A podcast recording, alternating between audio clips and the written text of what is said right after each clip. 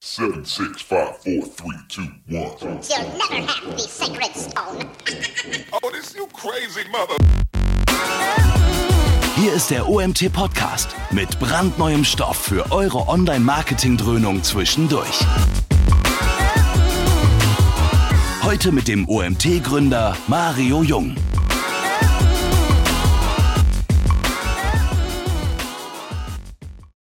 So, ich hoffe, ihr habt alle eure Mittagspause genossen. Ich persönlich, aber das ist ein Einzelschicksal, hatte ja keine heute.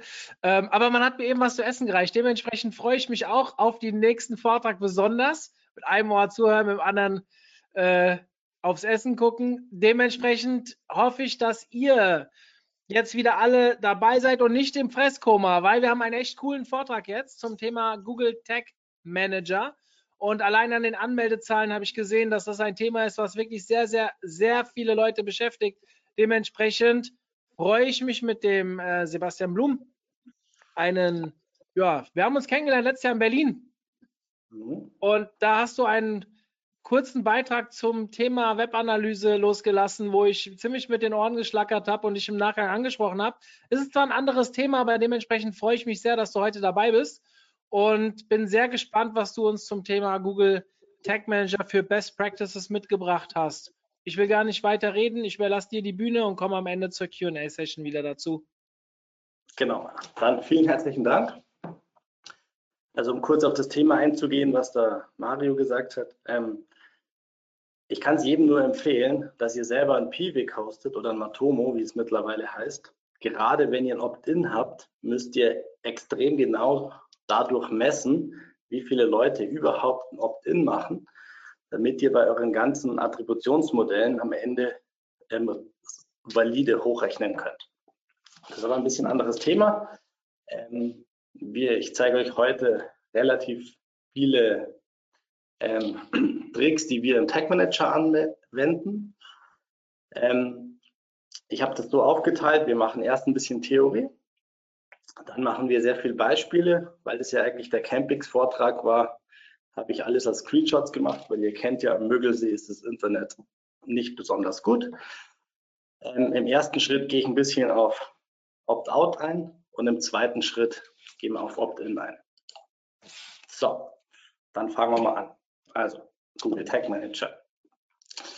Was ist der Tag Manager? Also, es gibt verschiedene Definitionen, aber ich bezeichne meistens als Tag Manager meistens nur die Benutzeroberfläche, also die unter tagmanager.google.com zur Konfiguration eurer Webanalyse, Remarketing, Conversion Tags. Der Teil, der im Hintergrund passiert, der, macht nichts anderes, wie der generiert eine einzige JavaScript-Datei, welche ihr auf die Webseite einbindet. In der Regel wird das, erfolgt das Hosting direkt durch Google Ihr könntet es aber auch das JavaScript speichern und selber hosten. Der Vorteil ist einfach daran, es ist unabhängig von eurer eigenen Software, von euren eigenen Releases. Und mit Hilfe von dem Data Layer oder auf Deutsch heißt Datenschichtvariablen ähm, schafft ihr eine Abstraktion, die einfach sehr sinnvoll ist. Mittlerweile gibt es auch eine Absicherung durch interne JavaScript-Tests. So, ich muss leider immer auf die Installation eingehen, weil so einfach wie sie ist, so viele Fallstricks. Das ist die Installation, wie sie Google in der Anleitung empfiehlt oder empfiehlt, wenn ihr in die Weboberfläche geht oder auf Installationsklick. Der Vorteil ist ganz einfach, es ist sehr früh geladen. Ihr seid früh genug dran, um auch AB-Tests mit dem Tag Manager auszuführen. Das ist das, was Google empfiehlt. Der Nachteil ist aber, nur weil es Google empfiehlt, heißt es nicht, dass es für ein PageSpeed sinnvoll ist. Und es ist auch nicht immer notwendig. Und gerade wenn man Custom Events mit dem Data Layer in der Seite hat, muss man aufpassen, dass sie richtig priorisiert sind. Eine andere Alternative ist, den wie es JavaScript ganz am Ende der Seite einzubinden. Der Vorteil ist dort einfach, es behindert wenig die Ladezeit. Ich halte es für technisch sinnvoll, Ihr müsst euch aber bewusst sein, dadurch, dass es später eingebunden ist, können Data Layer, also können AB-Tests flackern. Und ihr müsst wirklich aufpassen mit Data Layer, weil der ist zu Beginn nicht initialisiert. Deswegen empfehle ich euch immer das Vorgehen, wie wir es machen. Packt ganz oben in den Head die Initialisierung des Data Layers mit allen Werten, die ihr habt, also die die Seite betreffen.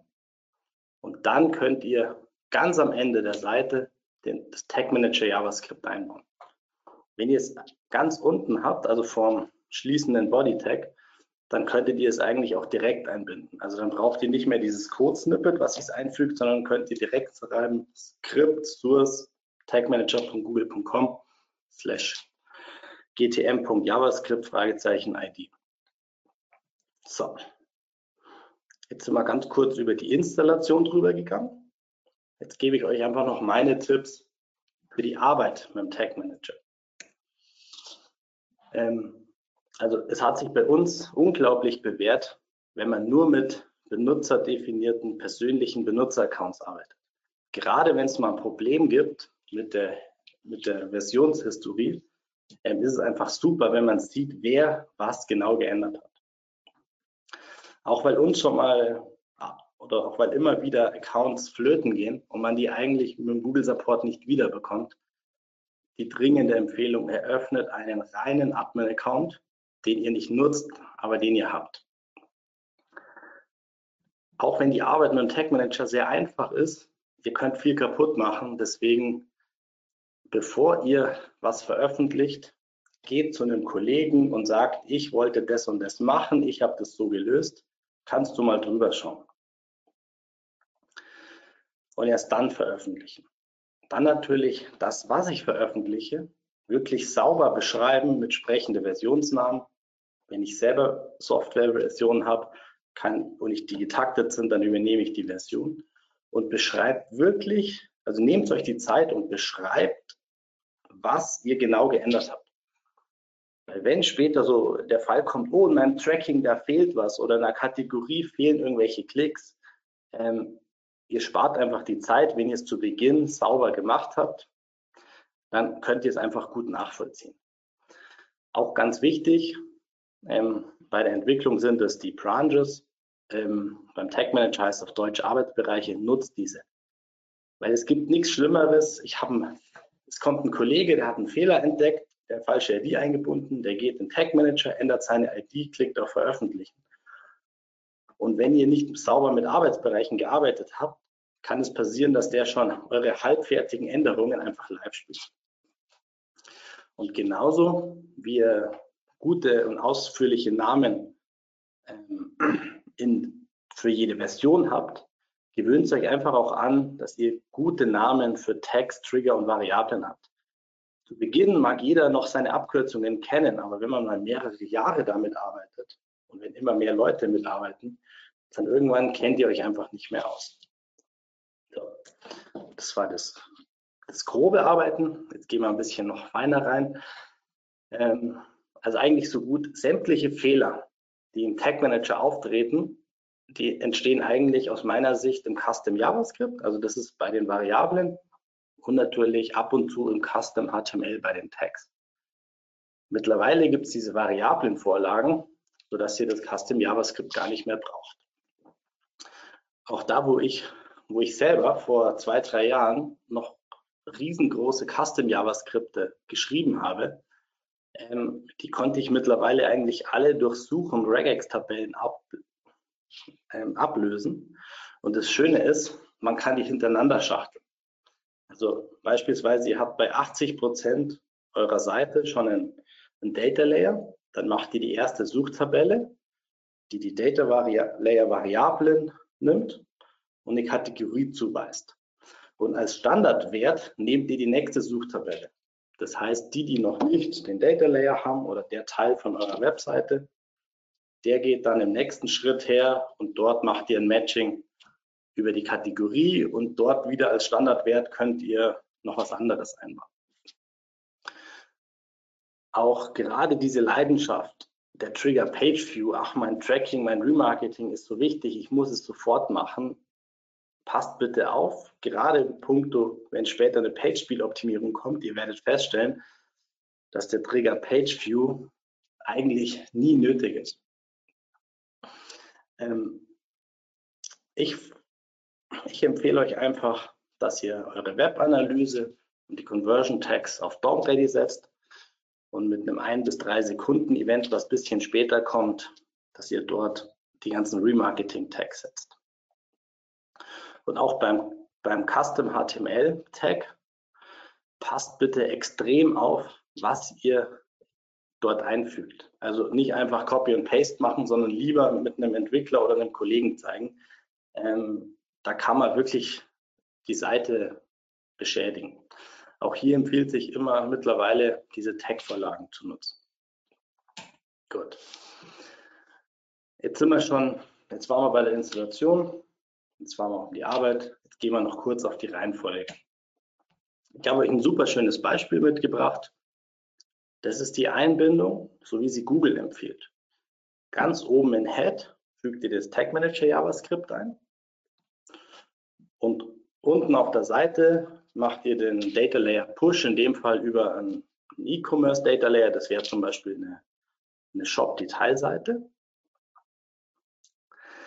Und wenn ihr das jetzt auf den Trigger Page View setzt, dann geht es in vielen Fällen, nicht immer, aber oft geht es. Und es geht vor allen Dingen, wenn ihr selber ähm, die Seite neu ladet, also reloadet, oder die, die, oder die ähm, Debug-Toolbar offen habt. In dem Fall seht ihr das Timing-Issue. Beim Page View sind die Werte nicht vorhanden, sondern in dem Fall erst an sechster Stelle wird das vom Tag Manager erkannt. Ihr habt aber den Vorteil, dass es spätestens bei DOM Ready sicher verarbeitet ist. Deswegen meine Empfehlung, auch wenn ihr benutzerdefinierte Ereignisse habt, alles was aus dem Data Layer kommt, gewöhnt es euch an, dass ihr das, die Reihenfolge über eine Triggergruppe festlegt. Also über die Triggergruppe könnt ihr zwei Bedingungen Ihr sagt einfach DOM ready und das jeweilig benutzerdefinierte Ereignis. So, damit schafft ihr es, dass es keine Timing-Issues gibt. Wenn wir später zum Opt-in und Opt-out kommen, da braucht ihr sowieso die Triggergruppe, weil ihr müsst hier den Opt-out bzw. den Opt-in lösen. So, ich fasse es nochmal ganz kurz zusammen. Page View oder Seitenabruf baut dort wirklich nur AB-Tests und alles ein, was eine sichtbare Veränderung der Seite mit sich bringt. Auf DOM-Ready setzt ihr die Webanalyse und Conversions und erst mit einem Timer, so ein bis drei Sekunden, je nachdem wie schnell eure Seite ist, dort macht ihr Remarketing, Heatmaps oder Screen Record.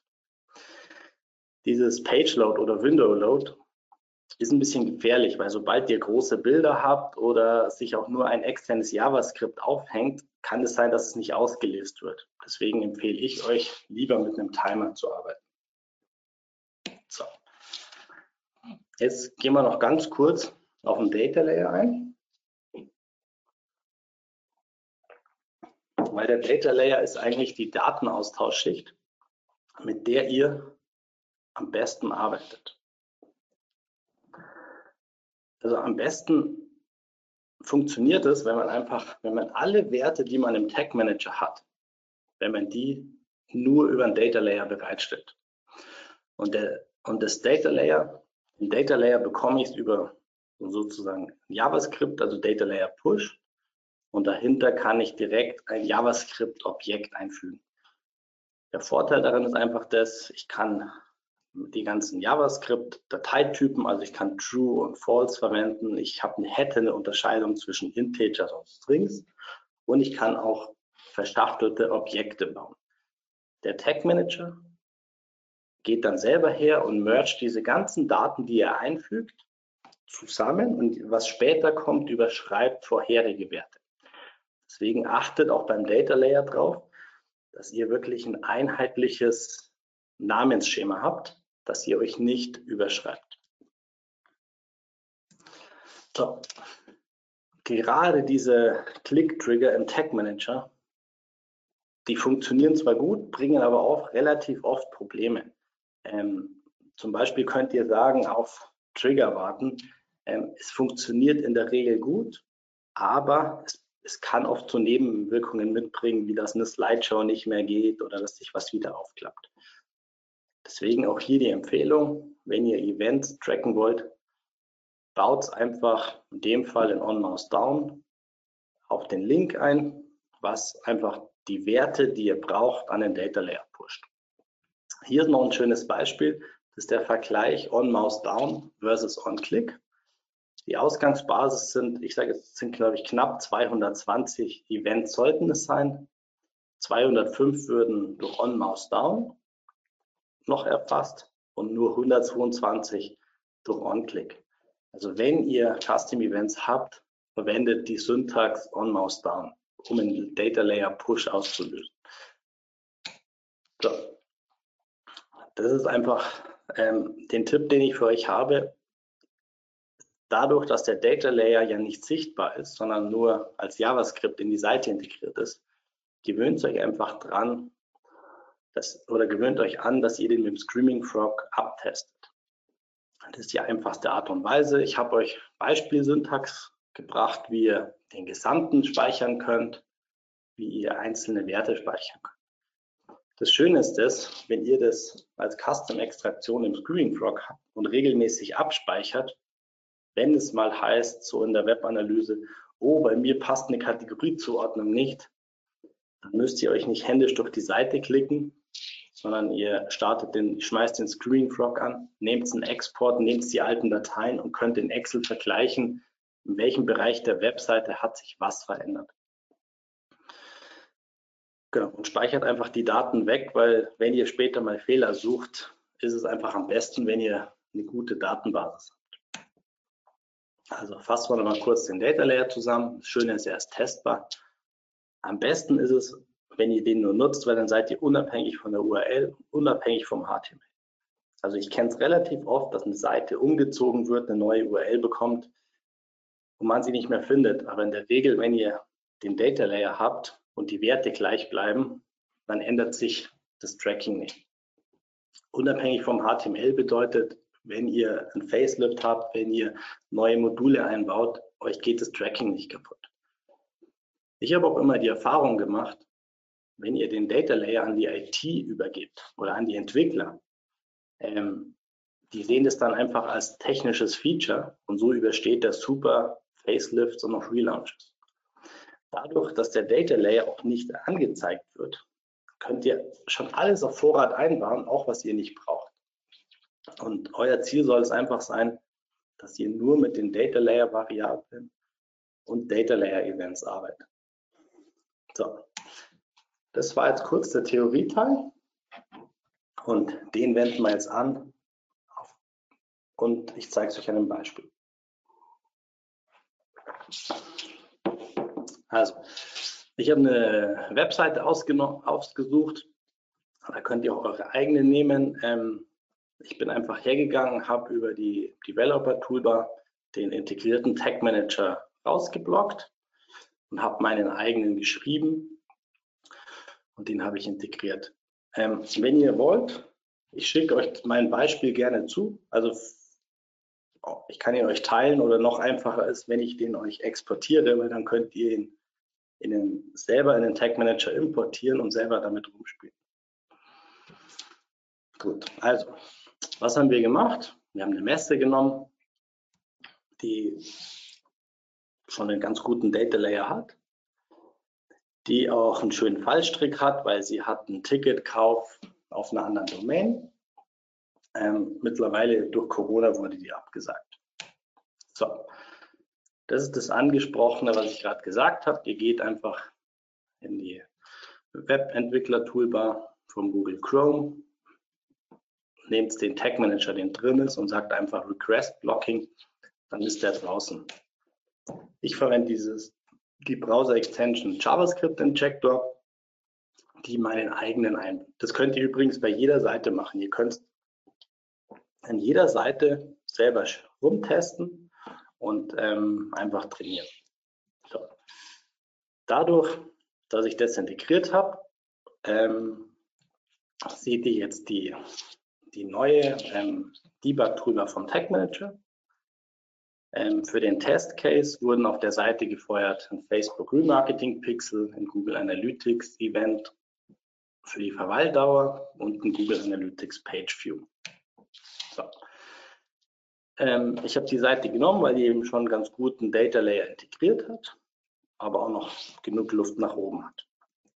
So, wir sind hingegangen und haben, oder, und haben auf DOM Ready das Google Analytics Page View Event gesetzt. Und wir haben einen Timer, ich glaube auf drei Sekunden, der das Facebook Remarketing Pixel auslöst und ein Google Analytics Event für die Verweildauer. Wenn ich jetzt auf der Seite weiter nach unten scroll, habe ich eine Triggergruppe ausgelöst, die mir ähm, ein Google Analytics Event für Engagement hat. Also in dem Fall, wenn ich runtergescrollt habe und jetzt gehen würde, wäre es in Analytics schon kein Bounce mehr. So, hier ganz kurz, wie mein, der Tag Manager aussieht. Das sind die Tags, das sind die Trigger, das sind die Variablen. Und jetzt zeige ich es euch ganz in Ruhe. Also wir haben gesehen, der Tag Manager hat schon eine ganze Menge Data Layer Variablen, in dem Fall das Environment. Ich gehe mal davon aus, also das Environment ist bei der Webseite, die hier ist, live ist. Ich rate jetzt einfach mal, dass ähm, es noch ein Testing gibt. Und damit ich in Ruhe testen kann, würde ich einfach eine eigene Google Analytics ID verwenden. Was ich euch rot markiert habe, ist der Standardwert. Ähm, wenn ihr euch wirklich sicher seid, dass ihr eure Seite unter Kontrolle habt, dann könnt ihr als Standardwert den Testing nehmen oder ihr nehmt sogar noch ein drittes Google Analytics Konto, wo ihr aber auch hergeht und euch ähm, eine E-Mail-Benachrichtigung einrichtet, sollten dort Paid Views oder Events einlaufen. Ähm, wenn ihr euch nicht ganz sicher seid, dann nehmt es lieber als Standardwert den von der Live-Umgebung. So. Ich habe eine Google Analytics Konfiguration, also das ist eine Variable. Da brauche ich meine Tracking-ID. Ich habe die Cookie-Domain. Ich habe jetzt mal zwei benutzerdefinierte Dimensionen eingefügt. In dem Fall Test und das Data Layer Environment. Und ganz wichtig, ich habe schon das domainübergreifende Tracking auf die Messe München.de aktiviert weil, wir, weil der Ticketkauf findet nicht auf der einzelnen Messeseite statt, sondern für alle Messen zentral auf einer Subdomain von Messe München. In dem Beispiel arbeiten wir jetzt nur mit einem Opt-out. Ich gehe aber später noch auf Opt-in ein. So. Ich lege eine Variable an, die mir ein First-Party-Cookie ausliest. Auch beim Cookie-Namen habe ich eine Variable genommen, in dem Fall eine Konstante ich kann es euch wirklich empfehlen, dass wenn ihr so Namen von Cookies einmal beim Setzen und einmal beim Auslesen braucht, nehmt den Aufwand und legt eine Konstante an, weil wenn ihr die umbenennt, nennt der Tag Manager die automatisch für euch mit um. Wenn ihr das aber händisch angebt und mehrfach verwendet, ist es einfach sehr fehleranfällig. Gerade mit dem Feature Normalwert könnt ihr hergehen und könnt die, gerade wenn ihr mit einem Data Layer arbeitet und dort mit JavaScript arbeitet, müsst ihr halt einfach null, undefined, true und false richtig konvertieren. Beim Cookie in dem Fall würde uns undefined reichen, weil wenn Cookie nicht gesetzt ist, dann ist der Formatwert undefined. Ähm, ich habe mir aber angewöhnt, im Tag Manager, weil der nur mit Strings arbeitet, für Ja oder Nein einfach mit 0 oder 1 zu arbeiten. So, und jetzt kann ich meinen ersten Trigger erstellen, in dem Fall DOM ready ohne Opt-out. Also ich setze den Seitenabruf auf DOM ist bereit. Und ich muss die Triggerbedingung setzen, Opt-out aktiv gleich 0. Das heißt, wenn kein Cookie gesetzt ist, dann wird er ausgelöst. Sollte ich ein Opt-out aktiv haben, wird er ignoriert. So. Das gleiche kann ich auch mit einem Timer machen. Also ich setze einen Trigger Timer, sage in wie viel Millisekunden, in dem Fall drei Sekunden. Ich möchte ihn nur einmal haben. Ich könnte auch machen, dass er alle drei Sekunden tickt, ähm, indem ich das Limit erhöhe. Und ich muss wieder meine Bedingung Opt-out aktiv auf Null setzen. So, das ist ein Sonderfall, ein Scroll, Scroll ich nenne es, bei uns heißt Scrollmin. Das brauche ich zum Beispiel bei der Seite. Bei der Seite sind 80 Prozent im First Screen sichtbar und hätte ich dieses Scrollman nicht, würde das, der Scroll-Trigger ausgelöst werden, weil ich habe ja mehr wie 50 Prozent der Seite sichtbar. Dieses JavaScript sagt mir einfach, wenn es liefert eine Null zurück, wenn mehr als 45 Prozent der Seite im First Screen sichtbar ist. So. In dem Fall ist die Scrollman 0, weil einfach mehr wie 45 Prozent im First Screen sichtbar ist. Auf der Seite ist es 1, weil die Homepage lang genug wäre. Und so kann ich meinen Trigger Scrolltiefe richtig anreichern, weil wenn ich sage, der soll zum ersten Mal bei der vertikalen Scrolltiefe von 50 Prozent auslösen und ich habe mein Scroll Min auf kleiner 50 Prozent gesetzt, dann weiß ich, dass ich nur wirkliche Scrollings erfasse. Und als zweite Bedingung muss ich auch wieder mein Opt-out hinzufügen. So, mittlerweile kann ich über die Triggergruppe kann ich auch mehrere Trigger kombinieren. Das heißt, die werden erst ausgelöst, wenn alle Bedingungen erfüllt sind. Das brauche ich für meine Verweildauer plus Scroll. Ich sage, mein Timer ohne Opt-out muss aktiv sein und meine Triggergruppe. Dadurch, dass ich schon einen Trigger habe, der Opt-out enthält, ähm, ich, muss ich der Triggergruppe keine Zusatzbedingungen mehr geben. So, jetzt habe ich, ich habe jetzt bisher die Variablen angelegt, ich habe die Trigger angelegt und als letztes lege ich die Tags an. Also ich möchte einen ganz normalen Google Analytics Page View. Da erstelle ich den Tag, sage Typ Seitenabruf und übergebe meine Google Analytics Konfiguration und wähle meinen Trigger aus DOM Ready ohne Opt-out. Dann sage ich, ich möchte wissen, ob die Leute länger wie drei Sekunden auf der Seite sind. Ähm, dann mache ich eine, ein Google Analytics Ereignis, setze die Verweildauer, aber ich markiere es als Treffer ohne Interaktion, sodass es noch nicht die Bounce Rate reduziert, aber ich es schon mal in meinen Auswertungen habe. Dann verwende ich Facebook Remarketing. Früher musste man ein Custom HTML machen. Mittlerweile gibt es diese Vorlagen, in dem Fall die Tag-Vorlagen. Ich verwende meistens die von Simo Haber. Die ist wirklich gut und funktioniert auch in meinen Tests ausgezeichnet. Auch dort die Facebook-ID habe ich, weil ich sie mehrfach verwendet habe, sie wieder in eine Konstante ausgelagert. Und als Trigger nehme ich meinen Timer ohne Opt-out. So, Jetzt kommt mein Engagement. Das ist das, was mir die Bounce Rate reduziert, wenn ich runtergescrollt habe. Ich sage, mein Tracking-Typ ist Ereignis. Ich, ich setze die Verweildauer, ich benenne es. Und in dem Fall ist es, lasse ich eben dieses, also dieses Treffer ohne Interaktion auf False, sodass es wirklich mir auch die Bounce Rate anpasst. Und darauf und, und als Trigger verwende ich die Verweildauer. So. Das war jetzt die Website, die Homepage. Ähm, die ist im Data Layer relativ gut. Die Seite, die natürlich wichtig ist, das ist die, die oben rechts unter Tickets ähm, verlinkt ist. Ähm, die hat natürlich Delete-Buttons, in dem Fall den oberen, jetzt Online-Ticket sichern und weiter unten auf der Seite nochmal. Aber die sind natürlich ähm, ohne Events versehen.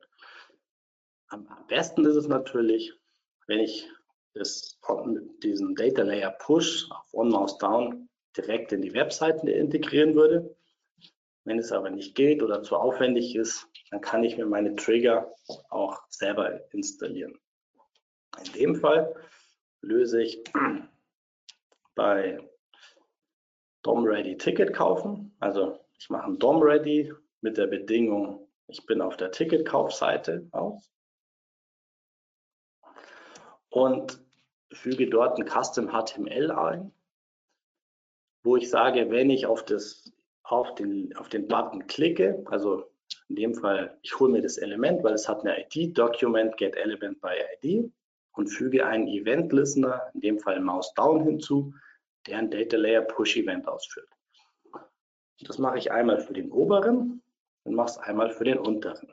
In dem Fall ich habe mich entschieden, das Event by Ticket zu benennen und damit ich es auswerten kann, Analytics, sage ich einmal Position Top und einmal Position Button. Ähm, so, jetzt lege ich meinen Trigger Ticketkauf an. Auch hier muss ich wieder hinzufügen, dass es nur ausgelöst wird, wenn der Opt-out, also wenn der Opt-out gleich null ist. Und hier unten sieht man, dass ich als Tag einmal den Facebook Lead Click und den Google Analytics Event Ticket Kauf verbunden. So, das ist der Tag. Ähm, das ist mein Ereignis. Ticketkauf und als Aktion gebe ich die Data Layer Position mit. Also einmal, ob es Top ist oder ob es Bottom ist.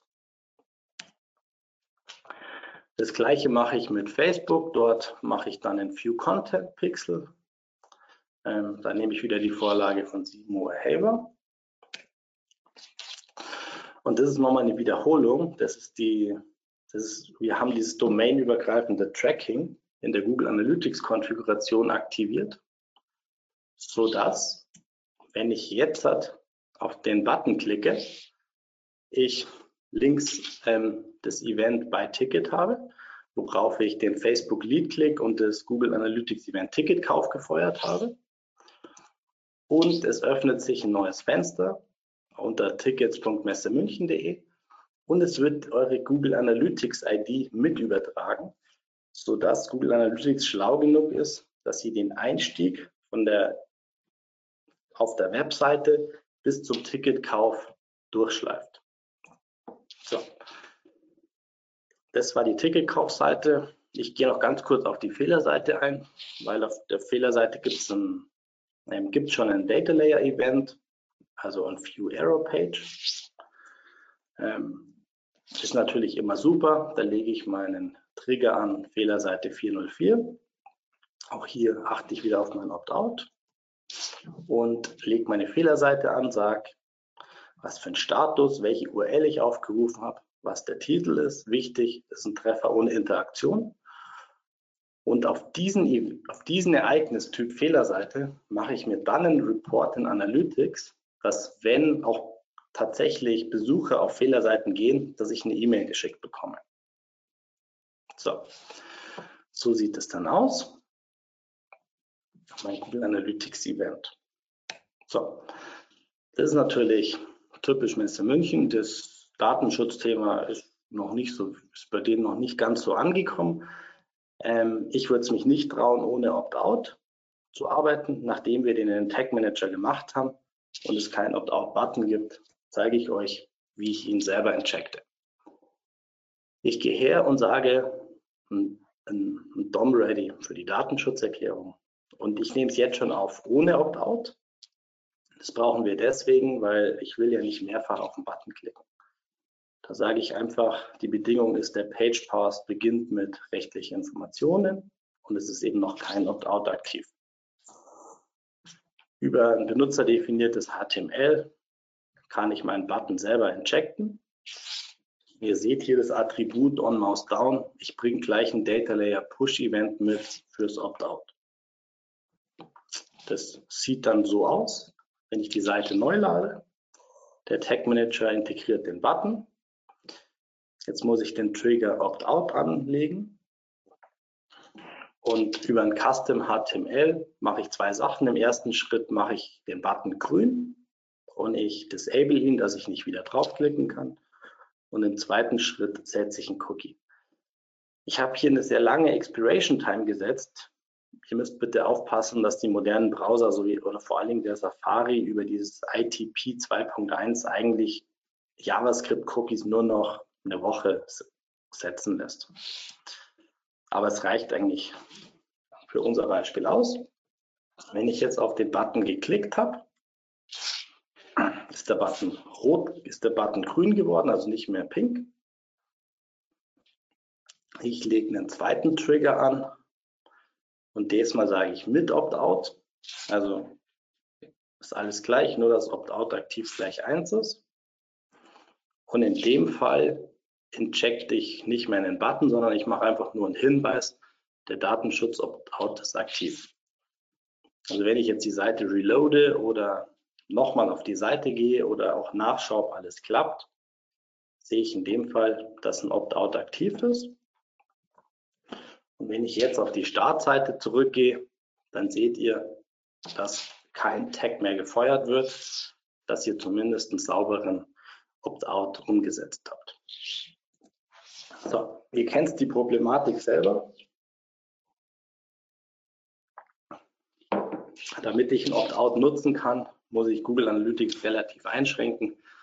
Sobald ich groß mit Double-Click, ähm, mit AdWords oder mit Google Ads, Remarketing, mit ähm, Behavior Targeting, mit Nutzer arbeite, ähm, brauche ich ein Opt-in. Und ich erweitere euch jetzt das Beispiel, wie ich es machen würde, wenn ich ein Opt-in brauche. Das war das, was der Mario ganz zu Beginn gesagt hat. Solltet ihr euch entscheiden, so einen Cookie-Banner zu haben, geht einfach hin und installiert euch ein selber gehostetes Matomo, stellt es so ein, dass es datenschutzrechtlich betrieben werden kann und speichert wirklich mit, wie viele Leute füllen überhaupt oder wie viele Leute klicken auf Opt-in. Dem Beispiel, was ich euch hier zeige, ähm, das haben wir programmiert, das kann ich euch zeigen. Ähm, der funktioniert relativ gut. Ähm, wobei man muss schon dazu sagen, dass es eher so ein Gray-Pattern ist. Weil, so, wie mache ich das Ganze? Ich komme auf die Seite im Tag Manager. Ich stelle fest, ich habe noch kein Cookie. Und dann wird der dann wird der Tag gefeuert, Cookie Layer anzeigen. Also ich empfehle immer, den Cookie Layer über einen Tag Manager mitzubringen, weil es gibt doch Antivirensoftware oder Proxys in Firmennetzwerke, die den Tag Manager blocken. Und ich finde nichts nerviger, ähm, wenn ich einen Cookie Opt-in anklicken muss, obwohl mein Tag Manager geblockt wird. Gut. Also, sobald ich auf alle akzeptieren und speichern klicke, wird alles aktiviert, egal was ich über, drüber ausgewählt habe. In dem Fall ist das Cookie Opt-in, Tracking ist auf 1 gesetzt, Remarketing ist auf 1 gesetzt und Conversion ist auf 1 gesetzt. Wenn ich das so gemacht habe, dann wird mein Remarketing, mein Facebook Remarketing gefeuert, es wird mein Analytics gefeuert und es wird mein Verweildauer gefeuert. So, wenn ich jetzt aber hergehe und nur Tracking auswähle und auf diesen Link Auswahl speichern klicke, wird im Cookie gespeichert Tracking gleich 1, Remarketing gleich 0, Conversion gleich 0. Wenn ich jetzt auf die Seite gehe und runter scroll, werden weiterhin alle Google Analytics Events ausgef ausgeführt, aber Facebook nicht mehr. So, und jetzt in den nachfolgenden Slides zeige ich euch, wie man das technisch macht. Als erstes muss ich sagen, wenn kein Cookie gesetzt ist, ähm, mache ich es über Formatwert undefined gleich 0 und ich setze einen Trigger Opt-in Cookie gleich 0. Dann kann ich als benutzerdefiniertes HTML den Layer injecten ähm, wenn ihr den Code haben wollt, ich schicke ihn euch gerne zu. Ähm, der sieht dann so aus. Und er hat schon eben, und er hat schon zwei Data Layer Push Events drin. Auf On Mouse Down. Einmal Privacy Accept, das ist immer gleich. Und als Parameter im, beim ersten Button alles speichern ist Tracking True, Remarketing True, Conversion True. Und beim zweiten bei Auswahl speichern ist eine Abfrage drin, ob die jeweilige Checkbox ähm, aktiv ist. Das heißt, da sage ich Tracking ist Document Get Element by ID Privacy Tracking. Das ist die Checkbox Checked. Genau. Und in beiden Fällen, sobald ich einen, den Button oder den Link angeklickt habe, ähm, schließt sich der Cookie Layer. Ich muss den Trigger setzen, Privacy Accept. Und ich muss sozusagen, ich muss drei Data Layer Variablen anlegen, einmal für Remarketing, einmal für, ähm, für Tracking und einmal für Conversion. Standardwert ist 0, also wenn nichts gesetzt ist, ist es 0. Also, ähm, True ist 1 und False ist 0. Dann muss ich, brauche ich einen Tag, wenn ich auf, wenn ich auf den Cookie Layer geklickt habe, dass ich das Cookie speichere. Ähm, der gleiche Cookie-Code wie vorher. Beim Cookie Value sage ich einfach nur, Tracking ist meine Data Layer Variable, bei Remarketing auch und das ist halt immer 0 oder 1. So. Und im nächsten Schritt, nachdem ich das gespeichert habe, muss ich bei meinen sämtlichen Triggern hergehen und sagen, ich schaue, ob in meinem Opt-in-Cookie, also ob das Tracking ist 1 enthält oder Remarketing ist 1 oder Conversion ist 1. Bitte macht es nicht enthält Tracking 0, sondern sagt einfach, ähm, de, wenn der Opt-in ist immer Tracking ist gleich 1 oder Conversion ist 1, prüft einfach immer positiv auf den Wert ab. So, diese Bedingung muss ich sowohl auch beim Scroll-Trigger machen, ich muss es auch beim Timer machen. Ich bin jetzt eben hergegangen und habe den Timer, ähm, ich, die, ich muss sie ja teilweise duplizieren, je nachdem, ob ich die halt fürs Tracking oder fürs Remarketing brauche. So. Genau, das war das Thema Opt-in. Ähm, wie ich schon angesprochen habe, ich exportiere euch gerne den Container und schicke ihn euch per E-Mail. Dann könnt ihr am besten damit spielen oder ihr spielt zu eurer eigenen Seite. Wir haben jetzt noch vier Minuten. Ich gehe jetzt noch ganz kurz durch ähm, aufs Bonusmaterial. Das ist immer eine Frage, wie viele Container brauche ich? Brauche ich ein, zwei oder drei? Ähm, am schnellsten ist natürlich vom PageSpeed, wenn ich einen habe. Ich habe aber immer das Problem, dass es oft sehr aufwendig ist, eine Opt-in-Konfiguration zu machen. Oder wenn ich eine Agentur habe, die mein Remarketing betreut, da zu schauen, dass die auch das Opt-in richtig macht. Da ist es immer leichter zu sagen, erst wenn ich ein Remarketing Opt-in habe, lade ich auch zeitversetzt den Remarketing Tag Manager. Weil was ich dadurch erreiche, ist, die können machen, was sie wollen, solange es solange kein Opt-in da ist, wird der Tag Manager nicht geladen und die müssen keine Rücksicht nehmen. Auch unterschiedliche Benutzergruppen kann ich nicht innerhalb von einem Tag Manager abbilden, sondern kann ich nur durch mehrere Tag Manager einbinden. Und solange ich die wirklich immer sequenziell und zeitversetzt einbinde, habe ich persönlich kein Problem und sage, dass einfach der Nutzen, der Vorteil aus der Sicherheit, aus der Benutzergruppe und dass der Opt-in schon ähm, vorhanden ist, der rechtfertigt auf jeden Fall, dass ich mehrere Tech Manager auf einer Seite verwende. Ähm, das Thema Vorlagen, das war bei der SEO Campix ein bisschen aktueller, weil da kam es kurz vorher raus. Ähm, ich gehe ganz kurz darauf ein. Der, mit den Vorlagen haben Sie einfach den Tag Manager für externe Vorlagen geöffnet. Ganz wichtig ist das, es ist wie mit jeder Open Source Software. Ähm, es gibt gute und es gibt schlechte. Deswegen muss ich ausführlich testen. Ähm, ich bin überzeugt, dass Sie langfristig benutzerdefiniertes HTML bei Tags und benutzerdefiniertes JavaScript eigentlich ersetzen. Und das finde ich richtig gut. Und so wie Sie die programmiert haben, auch dass ich Unit-Tests direkt in der Tag Manager Oberfläche ausführen kann, ähm, finde ich das schon ein sehr mächtiges Feature. So, jetzt sind wir auch schon am Ende. Ich fasse es kurz zusammen. Schaut es wirklich, dass ihr einen Data Layer überlegt einsetzt. Schaut, dass ihr unabhängig von HTML und URL werdet, weil nur so habt ihr lange Spaß. Ähm, auch bei den Triggern gewöhnt euch einfach an, auf die richtige Reihenfolge zu achten und lieber setzt ihr es später wie zu früh. Und damit ihr einfach viel Spaß habt, arbeitet ganz gründlich, sehr genau und überlegt euch eure eigenen Regeln auch im Team, wie ihr mit dem Tag Manager arbeitet. Jetzt vielen herzlichen Dank für eure Zeit. Danke dir für den Vortrag. Viele interessante Learnings dabei. Schöne Zusammenfassung am Ende. Ähm, es sind einige Fragen reingekommen, für die wir jetzt allerdings nicht mehr so viel Zeit haben.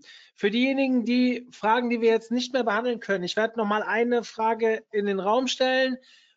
Schreibt dem ähm, Sebastian, er hat vorhin seine E-Mail-Adresse eingeblendet, beziehungsweise auch für diesen Export. Bitte? Kontakt.sblum.de. Ja, kontakt.sblum.de. Ähm, auf was muss geachtet werden, wenn eine externe Consent Management Plattform genutzt wird, um das Opt-in für verschiedene Dienste sicherzustellen? Ne, das ist ja genau das Thema. Diese externe Plattform ist ja eigentlich meistens selber ein Tag Manager. Also ich kopiere ja die JavaScripte direkt rein. Mhm. Und ich kann es so machen, dass ich dort auch nicht die Facebook-Codes reinbaue, sondern Data Layer Push Events und selber arbeiten. Aber ähm, mit der Lösung, die ich gezeigt habe, könnte ich es auch ohne machen. Mhm. Und es ist eigentlich nicht viel mehr Arbeit. Wenn, Gerade wenn man die Layer ja. selber anpassen möchte. Mhm. Wenn man Data Layer und Google Tag Manager verwendet, ist man aber immer von Entwicklern abhängig, richtig? Ist man nicht einfach viel unabhängiger, wenn man nur den Google Tag Manager verwendet?